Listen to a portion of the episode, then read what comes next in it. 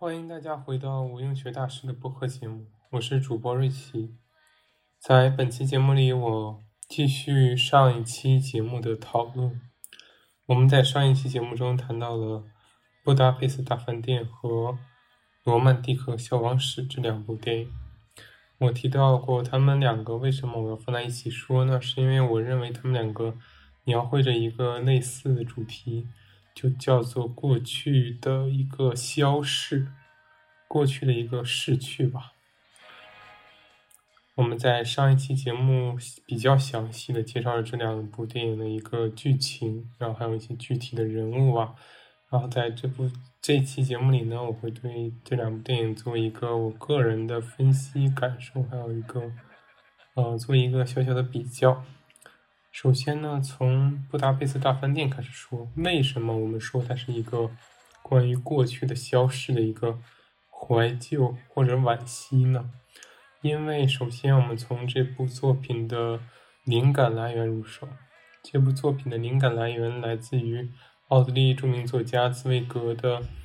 昨日的世界》。这部作品就是代表着。这位作家对于当年他记忆中他曾经爱着的那个欧洲的那个岁月的美好的一个怀念与感受，记录了当时从呃欧洲从一战前夜到二战的那段时间的他个人的一个感悟吧，或者是他个人的一些生活经历。然后呢，这些。对于作者茨威格来说，就是他所谓昨日的世界。因为我们要了解到这位作者作者的故事，茨威格他是一个很有人文主义精神的人，他相信过于理想主义，我可以这么说，或者说那个时代的文人可能都有这样一个美好主义色彩，都觉得世界会越来越好，科技越来越发达，物质越来越丰富。人们之间的因为文化和种族产生，还有宗教产生的隔膜会越来越淡化。他们总是想的特别过于美好，所以他们在遭遇了两次世界大战之后，尤其是第二次世界大战，这位作者的美好的幻想，或者说他对未来欧洲文明世界的这种期望被彻底的打碎。他是。在纳粹崛起之后，就流亡到了英国和美国。然后他所著的书，在纳粹统治德国期间被焚烧和禁止出版。然后他还目睹了纳粹德国或者是战争的一系列惨状。然后他就彻底的失望了。他觉得他印象中那个美好的欧洲，那个曾经充满着文明光辉、充满着所谓的。爱所谓的高雅的那个世界已经不复返了，所以说他表达的是对这段过去的世界的一个消失。然后这位作者他自己也用这个方式告别了这个世界。他到时候他最后逃到了巴西嘛，就是定居了巴西，然后在巴西啊服药自尽，跟自己的妻子，然后代表他对这个现在的世界的极度的不满，以及对过去那个岁月无尽的怀念。就是这部电影的精神来源，所以我们可以看到，为什么我们总是在布达佩斯大饭店中从现在的视角看过去的辉煌呢？比如说，就是从从这位大老板布达佩斯的主人他的视角回头看他在做小门童的时候，跟他的师傅古斯塔夫先生那个时代的世界是什么样的，而。这些被逝去的高贵文化，这些所谓茨威格先生所怀念的，在这部电影中以我们的古斯塔夫先生为核心展示出来。我们看到古斯塔夫先生虽然是一个风流的人，但是他充满着我们就是作者这位茨威格这位。作家还有我们这部电影的导演韦斯安德森所怀念的那一切，那个时代的美好的想象和回忆，都聚集在了古斯塔夫一个人身上。他就代表了那个时代的欧洲，或者是那个时代他们心中的那个时代欧洲就以古斯塔夫这个人的这个形象而具现了出来。他虽然风流，然后有的时候也有点不正经，可是他确实充满着这个对，比如说对女士的尊重啊，然后体体恤别人的情绪呀，然后对自己的小徒弟也是十分的爱护，然后维护正义，维护其他人的尊严，然后尽守职责，尽守对别人的承诺，然后在别人需要的时候去积极帮助他们，然后还保持着自身的魅力，热爱诗歌。出口成章，然后喜欢喷古龙水，都代表对那个时代的美好的一些事物的特征，都尽情的在这个人这个角色的身上表现了出来。嗯，但不光他一个人，他是这个时代的代表，但是他也间接着影响了他周围的人。他周围的人，包括他这位小门童，还有他的这些，嗯。他所谓的酒店大联盟的其他的管家们，他们身上都有跟他一样的色彩，一样的气质。可以说，他们这些人就代表着对那个时代的想象，对那个时代的怀缅，那个时代一切的优点。可是，我们也看到了，虽然我们说那个时代的电影的这个时这个时间段，那个时代还是存在的，通过古斯塔夫表现出来了。可是你会惊喜的看到，除了古斯塔夫和他紧密相关的这些人，其他人身上，我们并没有能看到跟古斯塔夫先生一样的精神品质和给别人带来的那些好处或者是优点。我们反而看到的是，其他人依旧是自私的，是盲目的，是呃充满着暴力的，尤其是那些呃死去富婆的孩子和亲属，还有那些德国军人，他们。跟现在或者跟任何时刻的盲目的人、自私的人，或者是芸芸众生是没有任何区别的。所以说，就算是在那么一个时代，回到了茨威格先生最向往的那个时代，一切的美好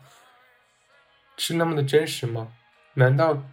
一切的人都是那样吗？并不是，也仅仅是古斯塔夫这种少数人展现了出来。我觉得，不管因为。古斯塔夫先生，他代表的这一切的优点，还是只是因为他只是其中的一个人？我觉得作者或者是这位原著的作者还是太理想化了。在任何时代，我觉得这种精神都是非常稀少的，都是只是属于少数人的。对大多数人来说，他们并没有拥有这样的一个品格。所以，我觉得某种程度上，从我的角度来说。这位兹威格先生，这位作家还是多半太理想主义了。而且我也听到过他的一些其他的故事，嗯，就是他当时在战争爆发初期嘛，他跟他的比利时的朋友说，呃，就是他比利比利时朋友跟他抱怨，跟他担忧的说，那我怕我们那个战火延展到我们比利时的国土上，你说怎么办呢？就是应该是第一次世界大战，然后兹威格就跟他的朋友说，放心。我们德国跟奥奥匈帝国都是非常文明的国家，是不会随意把战火涉及到一个跟战争不相关的中立国的身上的。可是事实是，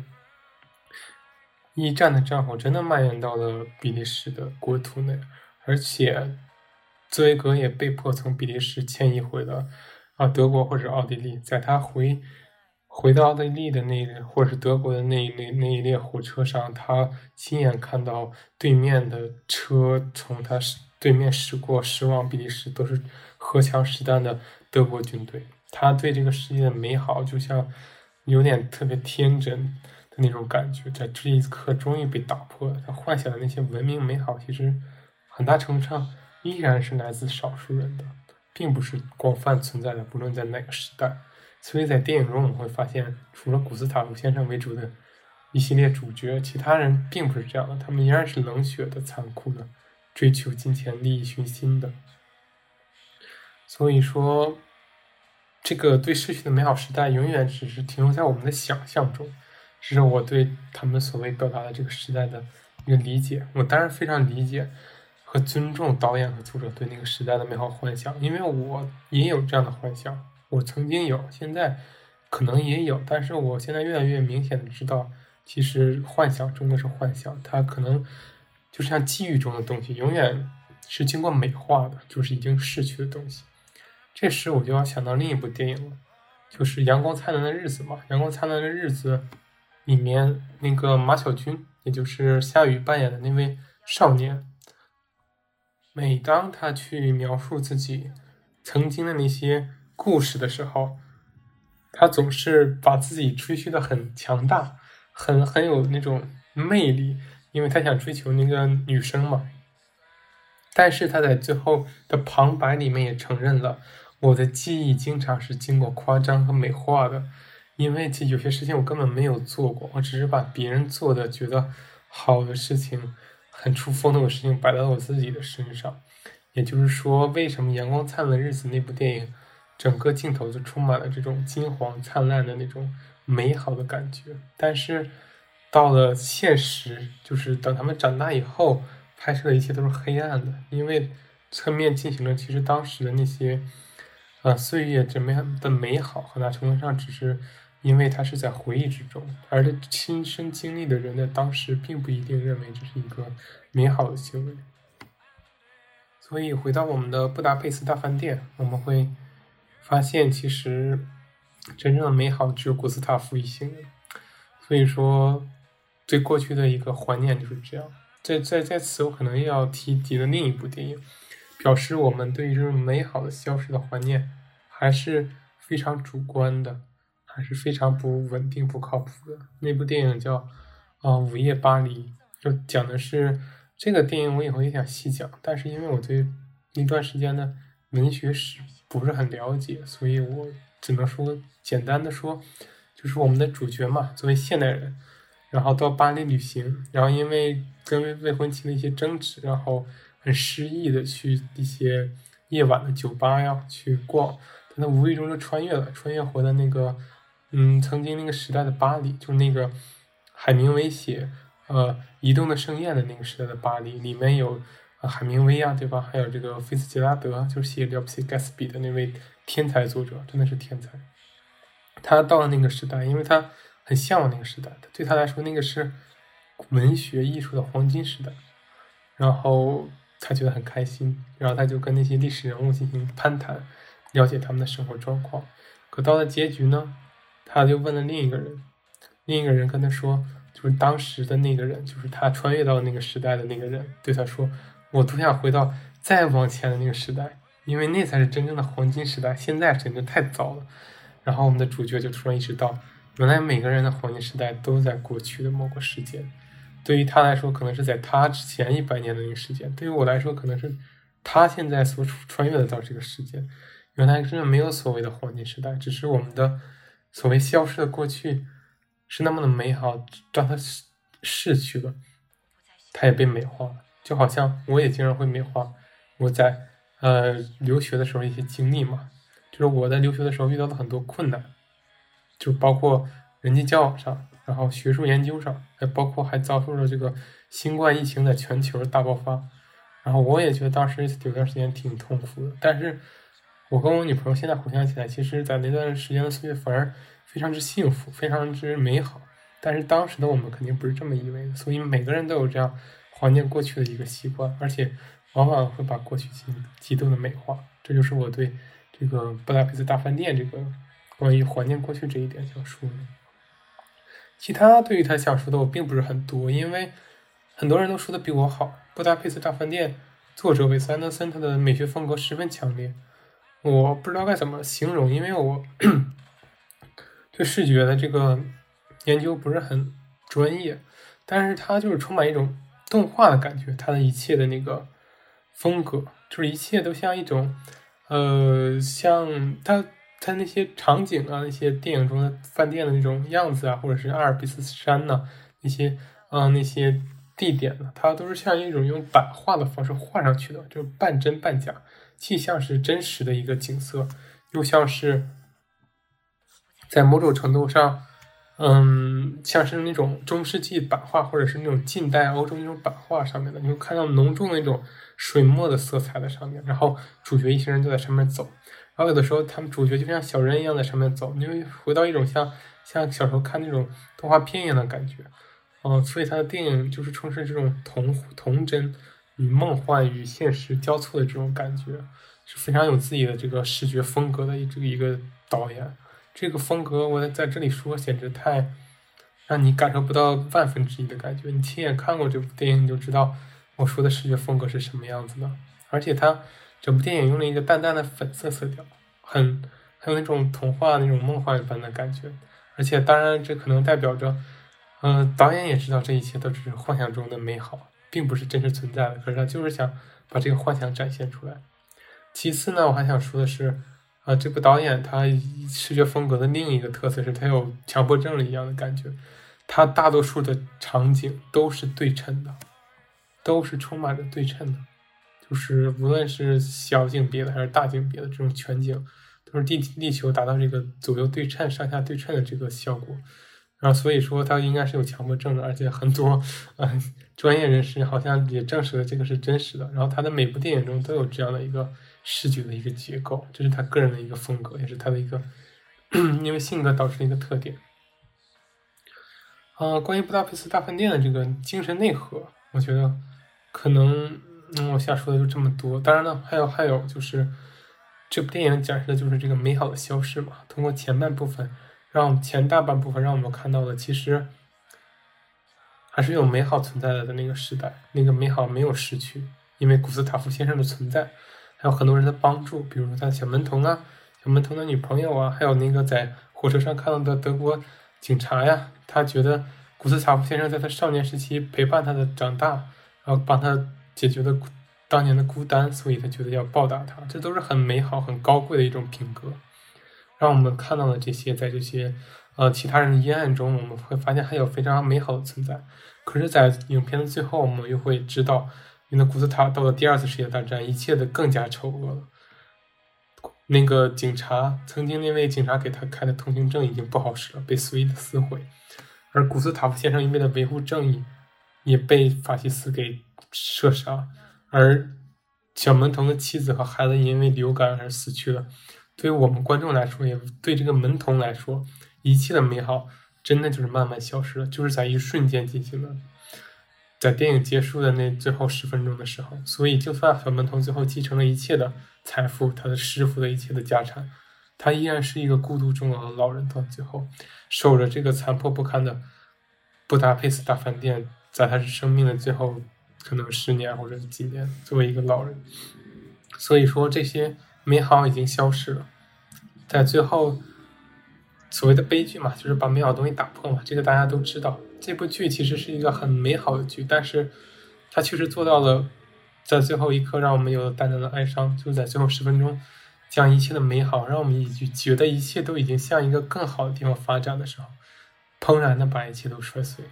其实就是代表着当年茨威格这个作家对于欧洲的想象。当我们觉得，当他觉得一切 科技发达，对吧？越来越进步那个时代，科技爆发，生产爆发，人类探索整个世界，发现了各种各样的大陆。他觉得人的这个文学作品也是非常澎湃的喷涌出来。他觉得一切都会变得更好，就像电影里一样，一切的问题都被解决了，然后反派得到了惩治，然后古斯塔夫成了富豪，大家生活都变好了。可是最后。突然一瞬间，就把一切都土崩瓦解。在那个第二次世界大战的爆发的那一年，一切都被他们给摔得稀巴烂。然后从此之后，他们不再相信人性的高贵，只相信利益和人与人之间的弱肉强食和互相的厮杀，才能有一条出路。嗯，这就是我对布达佩斯大饭店的一些理解。然后我们现在谈论一下《罗曼蒂克消亡史》。《罗曼蒂克消亡史》，你从它的名字就能看出来，消亡史嘛。然后它的英文名叫做《Wasted Time》，就是被浪费的时光，或者被遗忘的时光也可以。如果你想这么翻译的话，想起了蔡琴的那首老歌。嗯，所以说那个遗忘的时光代就代表着上海的那段岁月。说实话，我对那段岁月的美好。我不敢想象，因为那是他们讲述的，也就是当时上海的上层人士的生活，黑帮大佬啊，资本家呀，对吧？社会名媛呢？所以说，真正的美好是属于他们的。当然，这个这点我是知道的。我是知道这个是脱离人民群众的，我在此说一下。但是我我们这今天不要去杠这个或者去讨论这个，我们只想讨论导演或者作者想表达什么。对他来说，什么是美好的，在这部电影中，而不是说对我们这个听众来说，因为这不毕竟不是我们拍的作品嘛。我们可以有自己的表达，但是在此我们谈论的是作者的表达。嗯，作者他首先呢，我们可以在这段岁月中听到、看到。呃，其实杜先生是一个比较讲原则的人。他是虽然是黑帮，但是他非常的有规矩。就像他之前一开始去杀掉那个，嗯，去砍的那个工厂老板的姨太太的手一样。他一开始是先礼后兵，他先给他寄的，给他送了一个名贵的手镯做见面礼，想让一切都好好谈。但是对方耍了他，或者是拒绝他之后，他才是真正是动物。而且动武之后也其实蛮优雅的，你不得不承认。他把那个手砍下来，放到一个珠宝盒里面，你会发现其实整个画面十分的优雅。那个断残的那被砍掉的手臂戴着手镯，就像一个艺术品一样放在那个嗯 珠宝盒里。你会看出他是一个有讲原则、有秩序的人。而且他刚开始跟那个老板商量工人罢工的事情也提到过，他说。可以罢工，但是你们要讲秩序，不要扰乱我们这些人的利益，不要正常利益的秩序不要破坏。所以说，他代表了当时他他那种人的一个想法是，人不好，干了一些坏事，但是他没有某种层面上的一些规矩和原则，包括他后面去拒绝这个日本人的这个收买，对吧？当然了，这个点我可能又想到我之前经常听的另一个播客。它的名字叫做“忽左忽右”，它里面提到，因为它是一个上海为中心的一个播客嘛，现在播客有两个，呃，两个阵地吧，一个是以北京为核心，一个上海为核心，是不同风格。以上海为核心的那个，他们就是他们在博客里提到，就上海人是很坏，就是他们不知道是引用谁说的话，就上海人很坏，就是心眼很多，但是我们的心眼是，我们的坏是有这个规矩的，他们是想表达这个意思。然后我可以把这句话也用在这个。呃，这部电影里的黑帮中，对他们的坏确实是按照他们的某种规矩来进行一些不好的事情的。然后，这其实可能代表着对于他们那个年代那些人的一个某种浪漫、某种罗曼蒂克，这是我的理解。守秩序，黑帮大佬要守秩序。其次呢，我们也看到那个时代的呃上海的文艺的极端发达。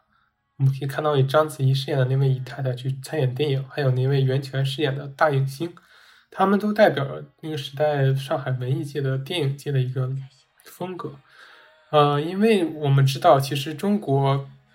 大陆的电影行业现在也在蓬勃发展嘛，但是其实我们的并不是特别的强。说实话，在我们之前，现在的重心是在大陆，但是在之前，华语电影的重心是在香港。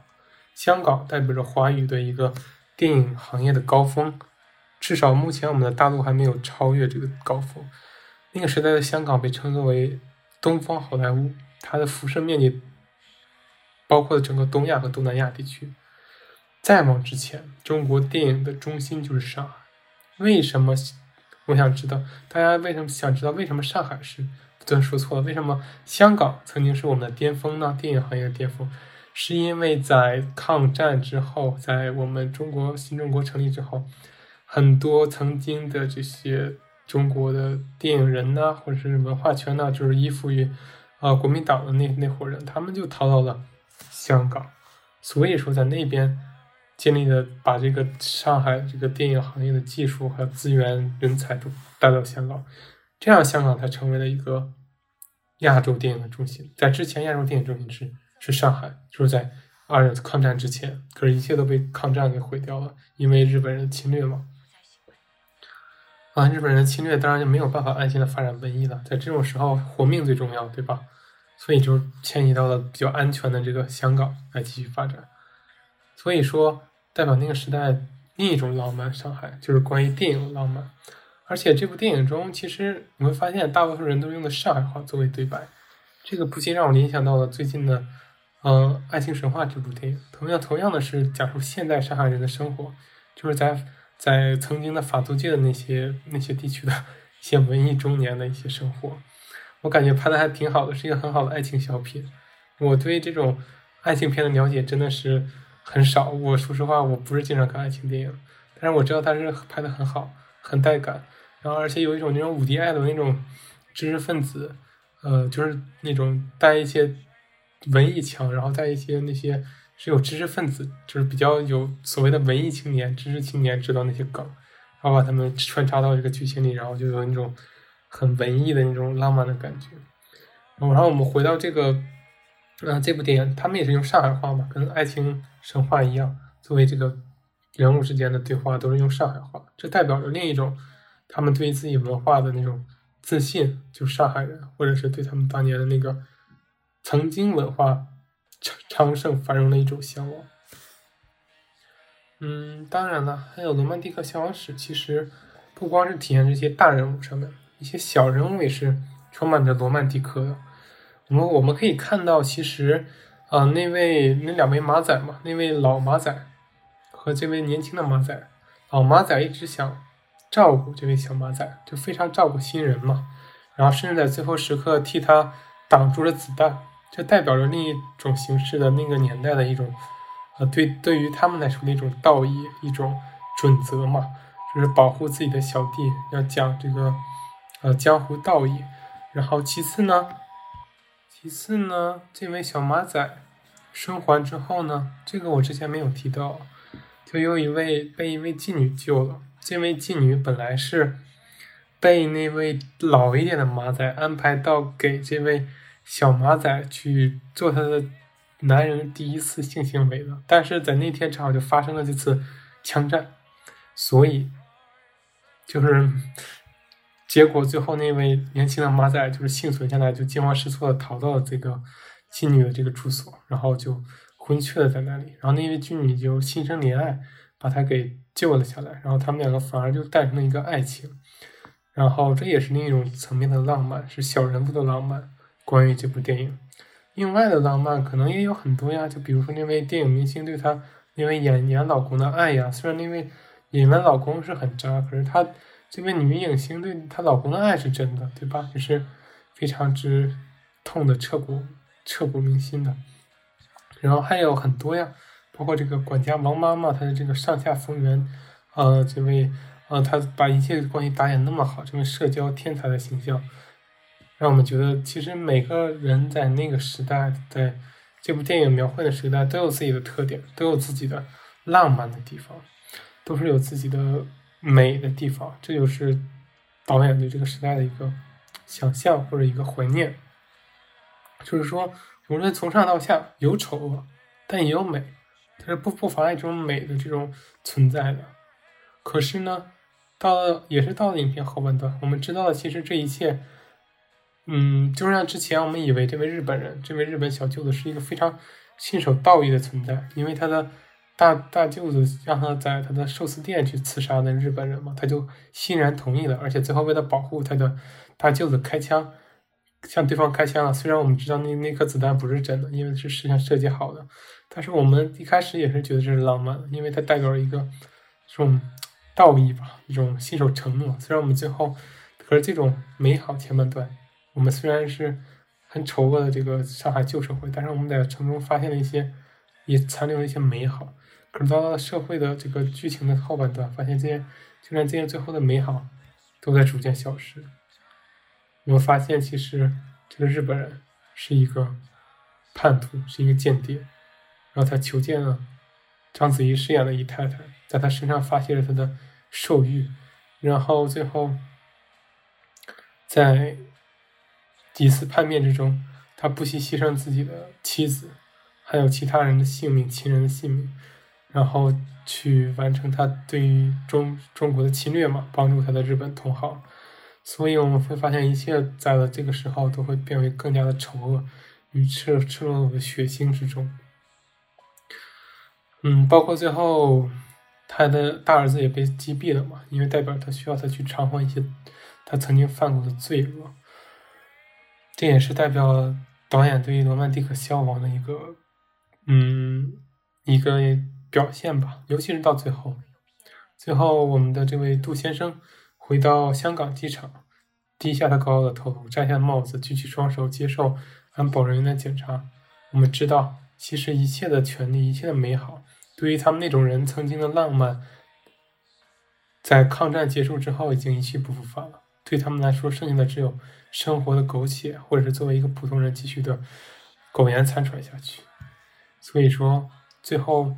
葛优饰演的杜先生的那一幕，就代表着。一切的终结，也是罗曼蒂克真正的消亡。从这部电影上来讲，然后分析了这部电影的罗曼蒂克消亡的主题呢，我觉得是不是有点太矫情了，对吧？因为这些罗曼蒂克并不是普通人的罗曼蒂克呀，只是那些黑帮大佬啊。而且那帮黑帮大佬其实某种程度上，很多时候是借着是在血腥之中，或者是一些嗯这种感觉之中，我们才体会到一种。罗曼蒂克，或者说是这种罗曼蒂克是伴随着鲜血而进行的。我就想知道那那几位小角色的罗曼蒂克岂不是更加如此？他们的生活充满了更多的压迫，这样呢，他们的罗曼蒂克反而显现的更加明显。因为你也知道，就是当某些负面东西太多的时候，偶尔出现一个好的东西，你会更加珍惜，会更加重视这个美好的事物。然后呢，对于，嗯，这部影片主题我已经探讨完了。之后我比较想了解的是一个，比较想说的是关于《尼姆罗曼蒂克消亡史》的一些镜头语言，还有一些关于他对其他影片的致敬和模仿。我们刚才说过，其实这部影片，我的直觉告诉我，《罗曼蒂克消亡史》它在精神内核上。模仿了，就是借鉴了这位这个布达佩斯大饭店，都代表了对某一段美好事物的一个消失的一个向往，不是对一个的怀念和对某段时间的向往。当然，我为什么我有这么肯定呢？是因为首先从名字啊，对吧？而且最近的我们主流世界中最出名的一部关于呃消逝的一部电影就是《布达佩斯大饭店》。如果这部罗曼蒂克消亡史，长尔导演还想讨论消失这个主题。那么，作为现在世界电影、商业电影主流的好莱坞，他一定会去学习《布达佩斯大饭店》这部影片。所以，我觉得他肯定是从这个逻辑上讲，他是借鉴了。而且，从构图上，我们看到罗曼蒂克消亡史的构图也是在很多地方是极端的对称。我刚才说过，《布达佩斯大饭店》的。视觉风格是强迫症式的，它作者是一切都要对称进行上下左右。我们可以发现，在《罗曼蒂克消亡史》那个日本小舅子的那个料理店，它的那个那些日式屏风，一个个都是对称进行的。不光是这个，还有关还有其他的关于一些，比如说杜先生的一些深宅大院呢，还有一些跟那些日日本那个那种推拉的门呐，一切都是完美对称的。还有关关于呃一些。反正我觉得，只要涉及到那个日本人，因为日本人的形象嘛，你也知道比较刻板、比较严谨，就是在这部电影里。然后呢，我会发现他所居住的地方，很大程度上镜头给的都是这种构图，完美对称构图。我觉得他这个可能也是借鉴了《布达佩斯大饭店》。其次呢，我想说的是，这部电影还有一些其他镜头语言，让我让我觉得。很有趣吧？因为我最近也是在不断的学习镜头语言，然后从中能够看出一些我印印证我学习的东西，我觉得是很有意思的。之前知道一个事情是听戴锦华老师讲，呃，如果两个人可以分享镜头空间的话，你就证明这个两人内心是肯定是有一定联系的嘛，就是预示着什么叫做分享镜头空间呢？就很简单的，就是一个镜头里面两个人出现了，同时出现在一个镜头，因为有的时候你可能会。拍摄的时候会一个人在一个镜头里，一个人在另一个镜头里，然后你会切到下一个镜头。可有的时候我们会发现两个人就在一个镜头里，这个时候有的时候就在暗示导演一在暗示在意味着他们两个人的关系是一种什么样的关系。这个我们在这个这都是我自己原创的，这个真的是我自己想的，所以我觉得还挺有意思的，是我看电影的一个快乐来源。就在罗曼蒂克消亡史，就是这些黑帮头目们吃饭嘛，大当家、二当家、三当家，还有这个日本小舅子，然后他们吃饭，其实就是一个整群场戏，然后给了一些远景，然后他展示整个这个饭桌上不同人，就同时在这个镜头里，然后这时候又切到不同的区域嘛，因为有不同人在说话。我当然注意到这位日本人，这个日本小舅子，在一个比较重要的镜头里，就跟这个章子怡饰演的角色是在一个镜头里出现的，就是他们两个没有说话，没有对话，可是他们就在一个镜头里出现了。然后之后我就觉得，在这个镜头它是有所暗示的，它是暗示这两人也日后会发生关系，而且这部剧的当时。章子怡那部角色的手绢掉了，然后也是这个日本角色替她捡起来放回桌子上的。不光是这两点，这两个人在就是这个日本小舅子和这个姨太太的一个镜头之后，又接了下一个镜头，是这个日本小舅子章子怡这个姨太太还有大当家他们三个人在一个镜头里，这个就更能体现出他们三者的关系。就是这位日本小舅子。在之后的剧情中会发现大当家把这个姨太太遗弃了，让她回到北方去。结果这个日本人在半途中违背了命令，把她给强暴了，或者是把她囚禁了等，当成泄欲工具。我们都可以在这个镜头里得得到这样的暗示。其次呢，还有其他很多暗示，就比如说还有其他很多镜头语言都值得我们去品味。比如说，嗯，到最后就是。啊，这个日本小舅子要把这个姨太太放走的时候，他就是，因为他就是一一道一道的推开了自己面前的那好几重门，就推开一层，外面还有一层，推开一层还有一层，推开一层还有一层，然后最后进入黑暗之中，然后最后章子怡也是跟着那条路出去的嘛，这个就很好的一个镜头语言暗示，暗示着主角的一种心灵的释放，他觉得在这一切压抑太久了，已经不想再这么进行下去了，所以他把这一切都。强行的拨开，通过这个门的这个镜头，一层一层的场景设计，这种极度对称的结构，表示擦枪，然后最后当然了，这个日本人也到了这个菲律宾战场，然后远离了上海的这些事情，因为他自己的内心也是受到了这些自己做过这事情的煎熬嘛，毕竟他背叛了杜先生，他献祭了，就牺牲了自己的妻子，然后呢，他还纠结于自己的身份，他确实是对上海有感情。可是他又是一个日本间谍，然后他就在这样不停的这种自我分割、自我纠结中就非常痛苦。然后他之所以囚禁章子怡扮演的那位姨太太，当成泄欲工具也是这样的一个目的，因为这这段戏也是表现他内心的一种极度的分裂感，他真的不知道自己该怎么办，所以只能通过这种方式来释放他的痛苦。然后关于镜头语言呢，我们还想到了，嗯。就是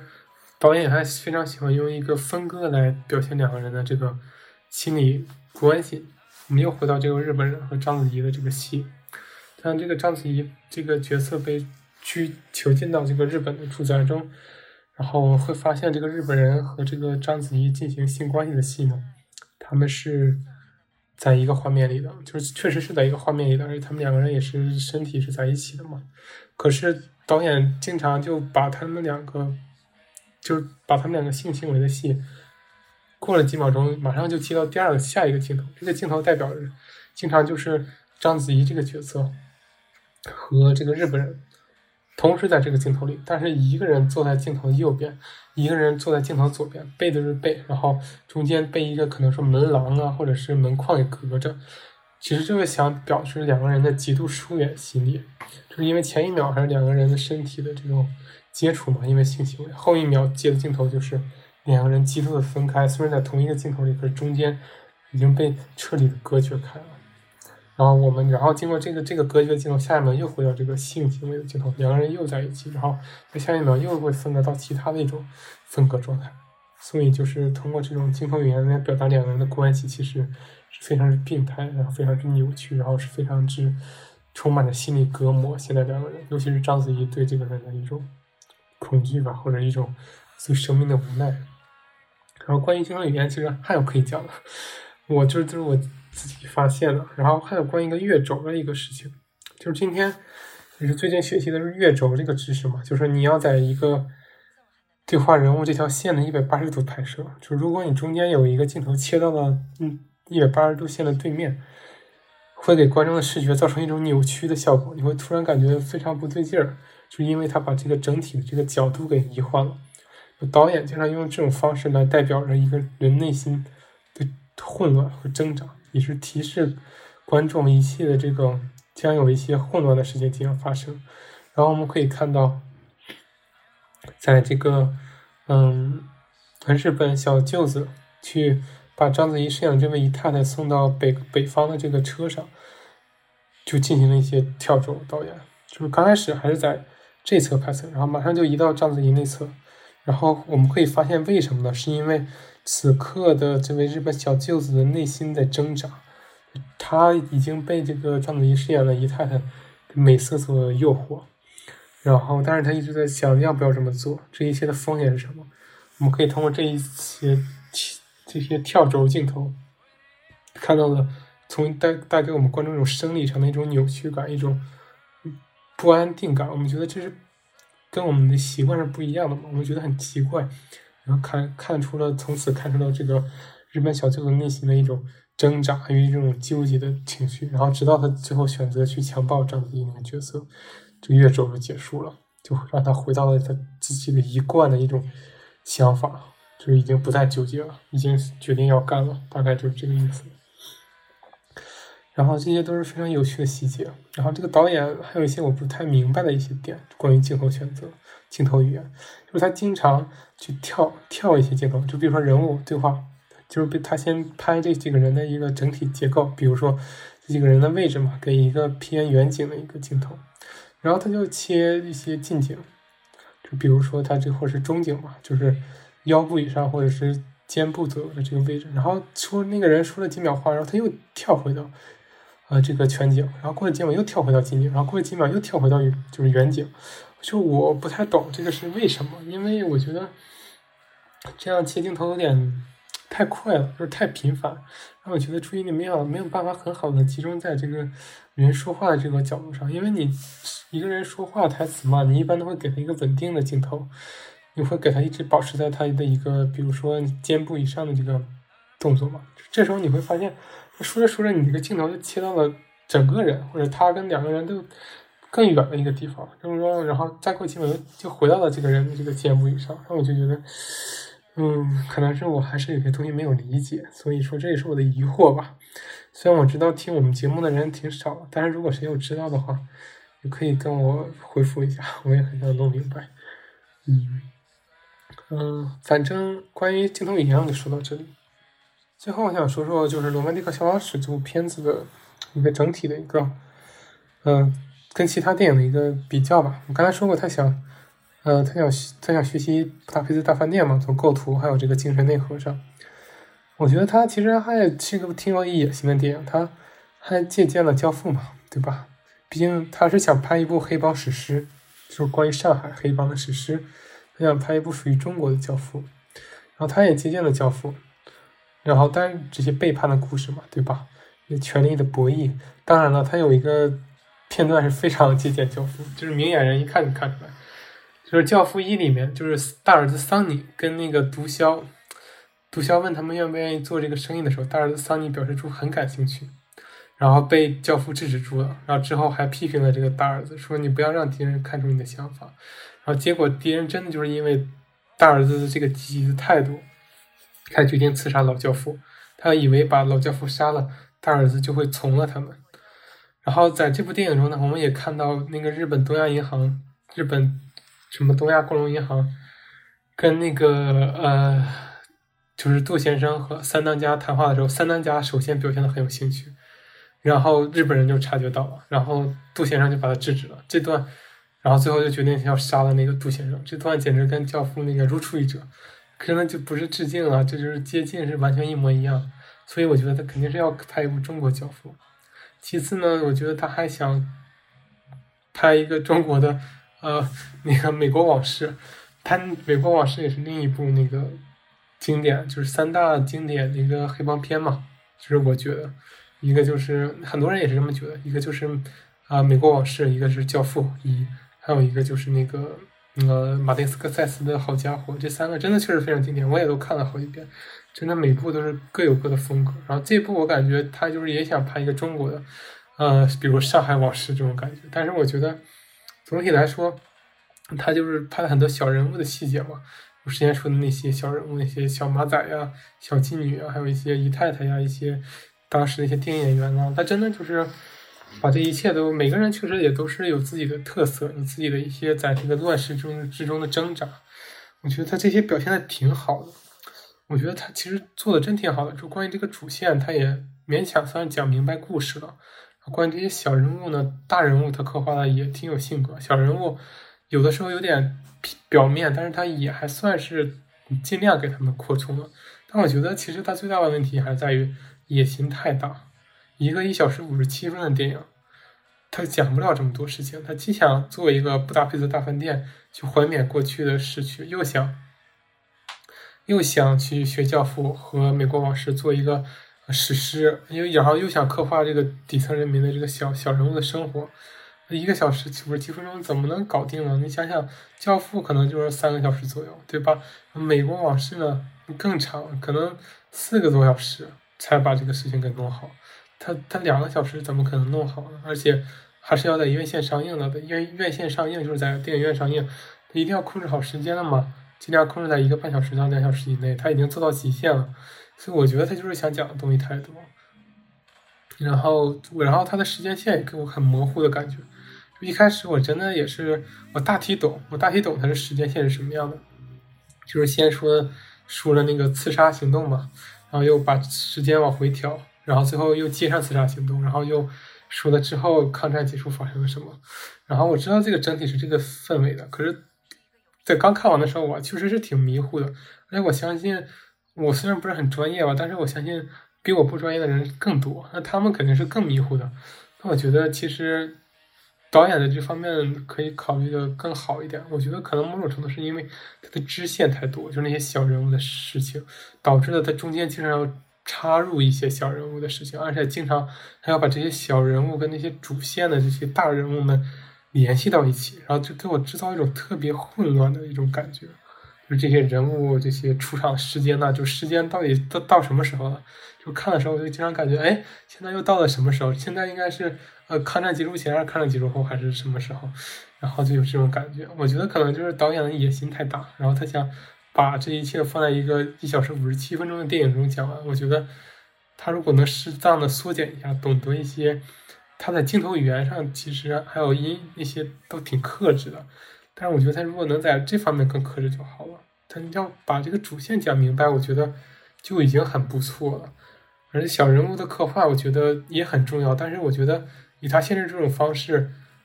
有点不太行，有点。抢了主线的戏的感觉，小人物的刻画可以很生动，但是它不一定要占这么多的空间，也不一定会给观众带来这么多的关于时间呢，还有谁是主要人物的这个混乱。所以我觉得这是他的问题，野心太大，应该更精简在这些方面，在时间线和这个人物登场的这些顺序上。然后关于这个《罗曼蒂克消亡史》音乐，我也觉得很好，但是我不是一个专业人士啊，我就是就是觉得他选用这首歌。都很有品味，很契合这部电影的风格。但是我也发现一点，那音乐有的时候铺的太满。所谓铺的太满，就是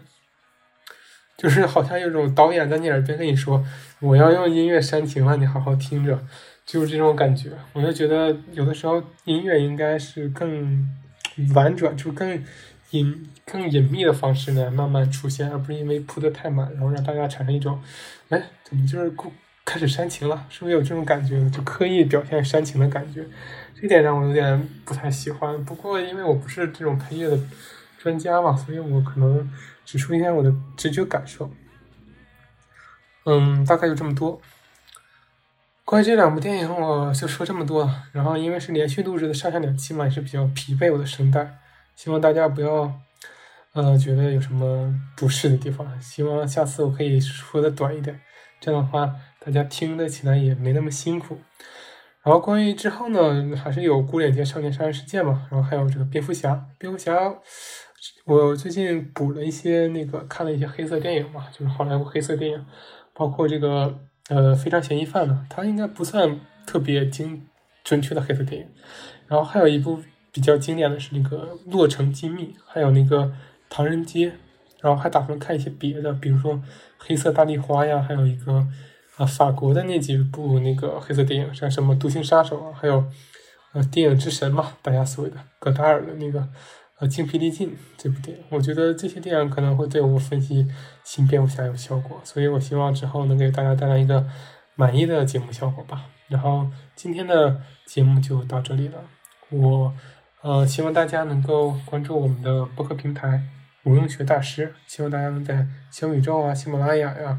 多多多搜索，然后也关注我的公众号啊、呃知乎号啊、头条号啊，都叫“无用学大师”。啊，我之后的工作可能会忙一些，所以我不确定以后每周都能更新。啊，但是我希望能够保持这个这个更新频率，就算我说的少一点也可以。就比如说，就算我说了三十分钟，我觉得我也是想每周都去表达一些我对电影的看法。所以之后如果工作忙，我可能会对剧情这方面有一定的省略。所以希望大家呃期待我以后的节目吧，我会尽量的保持一个稳定的更新频率。好，那我们下期再见。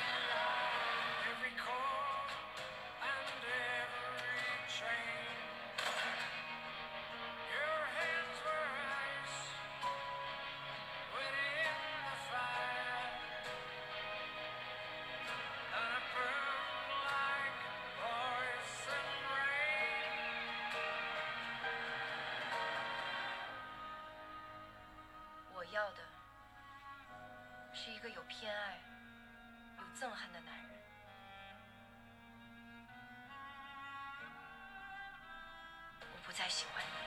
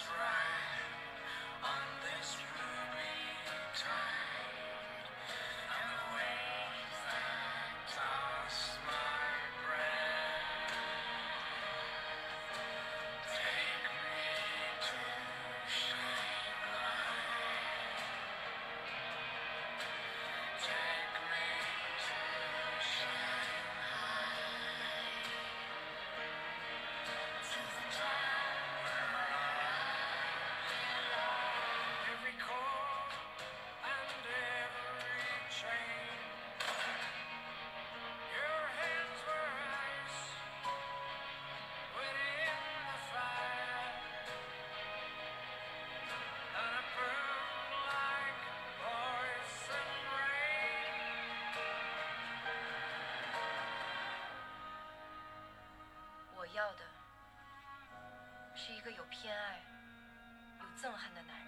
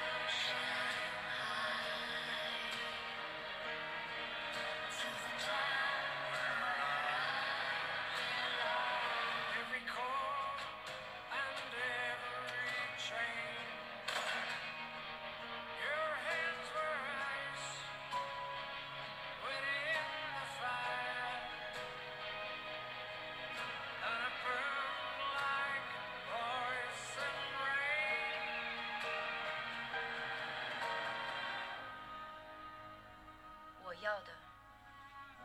是一个有偏爱、有憎恨的男人。